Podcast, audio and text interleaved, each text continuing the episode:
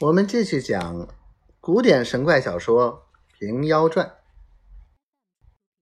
当下，星君和舍人起身，引着员工进到凌霄宝殿，回奏玉帝道：“员工犯罪虽深，情辞可免。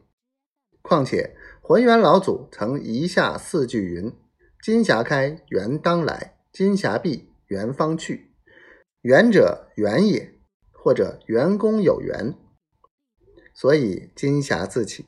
他既无邪心，一看九天玄女面上，从宽释放为便。玉帝准奏，免其死罪，革去白云洞君之号，改为白元神，着他看守白云洞石壁。先发下天符一道，着本境城隍土地，足去。元子元孙一切党类十里之内不许停留，单单只容一个员工居住。如若妄传凡人，生灾作号，一体之罪。员工谢恩已毕，玉帝传旨，将御前白玉宝炉赐予员工。这炉名为自在炉。若员工在洞修行时，炉中香烟。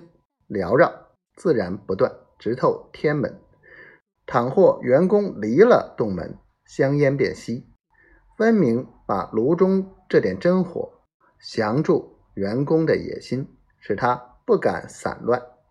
员工又谢了恩，奏道：“臣所居云梦山白云洞，虽则险僻，却与尘世未尝隔绝。闻仙官。”张凯能作五里雾，愿起天恩借来，遮掩洞门，庶免外人窥看。玉帝准奏道：“若要物，不须烦仙官矣。便唤掌天库的，取一件稀奇无价之宝出来。这宝名为雾母，原来上界有四母，都是天上之宝。